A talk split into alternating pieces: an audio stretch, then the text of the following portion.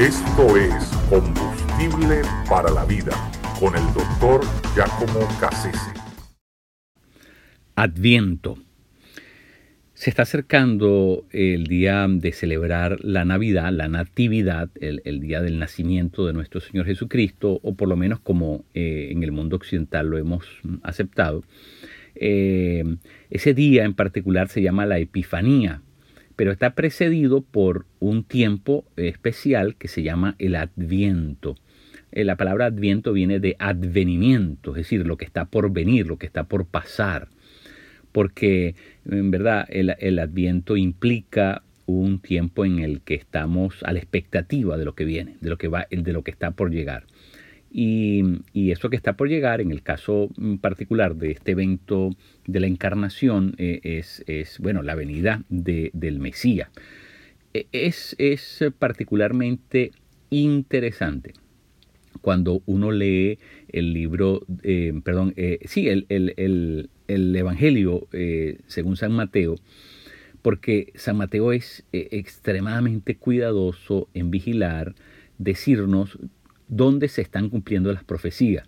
¿verdad? Y, la primera vez que lo menciona es allí, en el capítulo 1, ¿verdad? Para decir eh, acerca de mm, cuando habla de, María, eh, que Ivana, Ivana iba, quedó, eh, quedó embarazada, es decir, el Espíritu Santo engendró, ¿verdad? a, Jesús en el vientre de María. Eh, eh, ahí es la primera vez que, se, nos va a decir, ¿verdad? Que todo esto sucedió para que se cumpliera lo que el Señor había dicho. Y, luego lo menciona tantísimas otras veces cada vez que se cumple una profecía.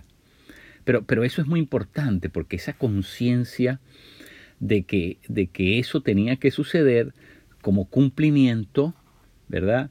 Eh, para que llegara finalmente la epifanía. Así que Em, todo el Antiguo Testamento está mirando hacia la Epifanía, o sea, el momento de la llegada del Mesías Rey que, que, rompe en la historia humana. Pero, em, pero, pero, pero no solamente eso. Eh, el Adviento también es el modo en que la iglesia tiene que vivir el día de hoy. y vamos a hablar de eso el cumplimiento de los tiempos. Es decir, las profecías determinaban el cumplimiento específico del tiempo. Y el cumplimiento de esas profecías eh, es lo que nosotros llamamos el kairos. Es decir, el tiempo perfecto, el tiempo cuando un evento ha madurado en el plan de Dios y llega su momento de ejecución, su momento de alumbramiento, si quisiéramos verlo así. Y entonces el kairos es la ejecución de la voluntad de Dios, toma lugar dentro del cronos. El cronos es el tiempo que está unido al, espacio, es el tiempo-espacio creado por Dios cuando hizo, ¿verdad? Se segmentó los días, las semanas, los, años, los meses, los años, eh, etcétera, ¿no? Entonces, eh, eh, ese es el cronos, es el tiempo histórico que nosotros lo entendemos como una línea recta, ¿verdad? Que, que, va a lo largo mm, de, una, de una, trayectoria y, que desenlaza, que termina, que, tiene su culminación en un punto específico que Dios ha predeterminado también. Eh, donde desenlaza todo el cronos, ayudado por la ejecución del Kairos, es decir, por la intervención de Dios en la historia humana, la función de Dios es llevar el Cronos a, desembocar en un desenlace final. Y a eso lo llamamos telos. De ahí viene la palabra escatelos o escatológico. ¿Verdad? El escatelos es el, los tiempos finales. Bueno, el, crono se va moviendo hacia allá, pero lo que hace que finalmente llegue allá es precisamente el Kairos, la intervención de Dios. Y por eso es tan interesante cómo eh, Mateo ve, ve la Epifanía, el nacimiento de Jesús, porque lo ve como el cumplimiento del tiempo. Ah, lo que Dios dijo, esto, este es el momento en que se cumple. Y entonces Mateo comienza a precisar todos esos momentos en que el plan eh, perfecto de Dios es ejecutado mm, de forma eh, precisa, de forma eh, minuciosa en la historia humana, donde no llega tarde ni, ni, se adelanta ni se atrasa. Es el momento cabal, perfecto, trazado por Dios, determinado por Dios. Y eso nos, nos hace entender una cosa muy importante. Y es que toda la historia humana está en, las manos de Dios.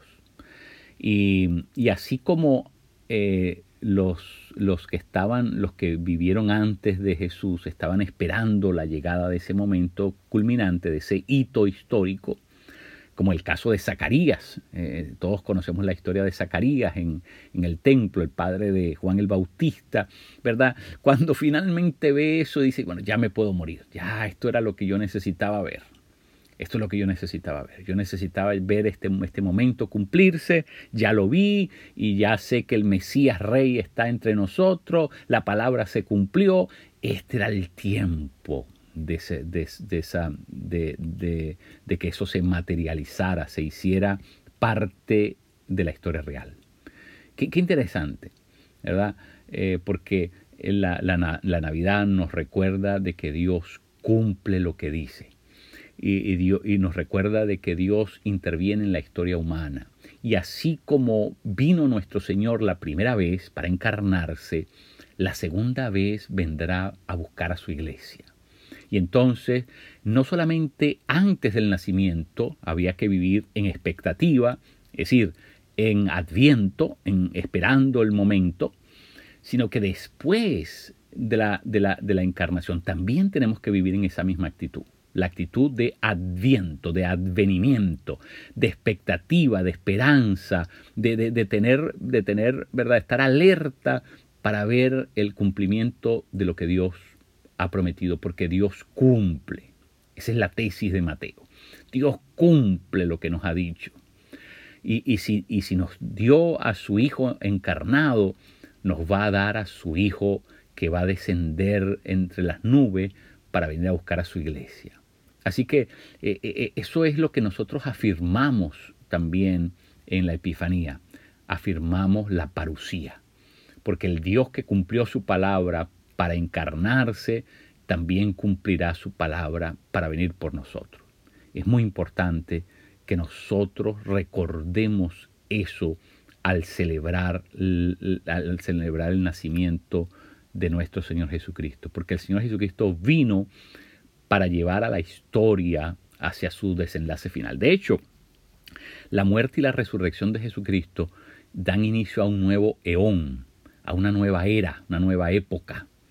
Eh, eh, eh, es lo que se llama el fin de los tiempos. Ya estamos en el fin de los tiempos, porque ya la historia está esperando la parucía.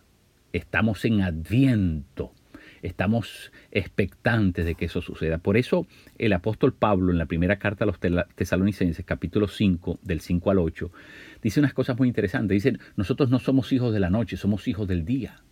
Y por lo tanto tenemos que vivir alerta, tenemos que abrir los ojos, estar alerta, ¿verdad? Eh, y tenemos, dice, tenemos que ser sobrios y tenemos que ponernos la armadura, ¿verdad? Es decir, cuando nosotros estamos esperando, esperar termina en infinitivo porque esperar es un verbo.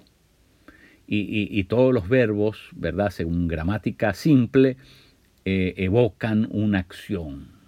Eh, entonces, por lo tanto, cuando nosotros decimos esperar en, términos bíblicos, significa estar alerta. El, el cristiano espera no matando, matando el tiempo, sino en conciencia del tiempo es decir, con expectativa de lo que está por pasar, con expectativa, ¿verdad?, de lo que viene. Y por eso interpreta los eventos de una forma diferente y por eso tiene conciencia de, lo que, de lo que se está eh, desplegando delante de él, ¿no? La historia se nos está desplegando porque la historia se va moviendo hacia ese desenlace final y nosotros que conocemos la, la escritura y conocemos la profecía bíblica y sabemos que el Dios que habla en ella, es el Dios que cumple su palabra, entonces nosotros tenemos una actitud diferente ante la historia. Eso es supremamente importante que nosotros lo recordemos. Eh, toda la historia se va moviendo hacia el telos. Eh, toda la historia, eh, la historia de la iglesia ocurre entre la epifanía y la parucía. Y lo importante de recordar, ¿verdad? Es que mientras nosotros estemos en ese tiempo que, que nos toca vivir entre la epifanía y la parucía, la iglesia siempre está en misión. Eso quiere decir que siempre está alerta, siempre está en la jugada, siempre tiene expectativa y tiene esperanza, por supuesto, porque nosotros esperamos la venida de nuestro Señor glorioso, nuestro Rey soberano que viene a establecer finalmente el reino sobre la tierra. Así que, eh, por supuesto, nosotros los cristianos tenemos una cosmovisión completamente diferente y tenemos un entendimiento de la historia completamente diferente. Eh, eso, eso es algo que necesitamos, necesitamos recordarlo siempre. Eh, así que tenemos que estar, ¿verdad?, conscientes de lo que está por pasar. Para nosotros la gente de fe, lo mejor siempre está por pasar. ¿Por qué? Porque nosotros tenemos nuestros ojos puestos en la parucía. Y por lo tanto, ese es el gran momento, el momento culminante de la historia.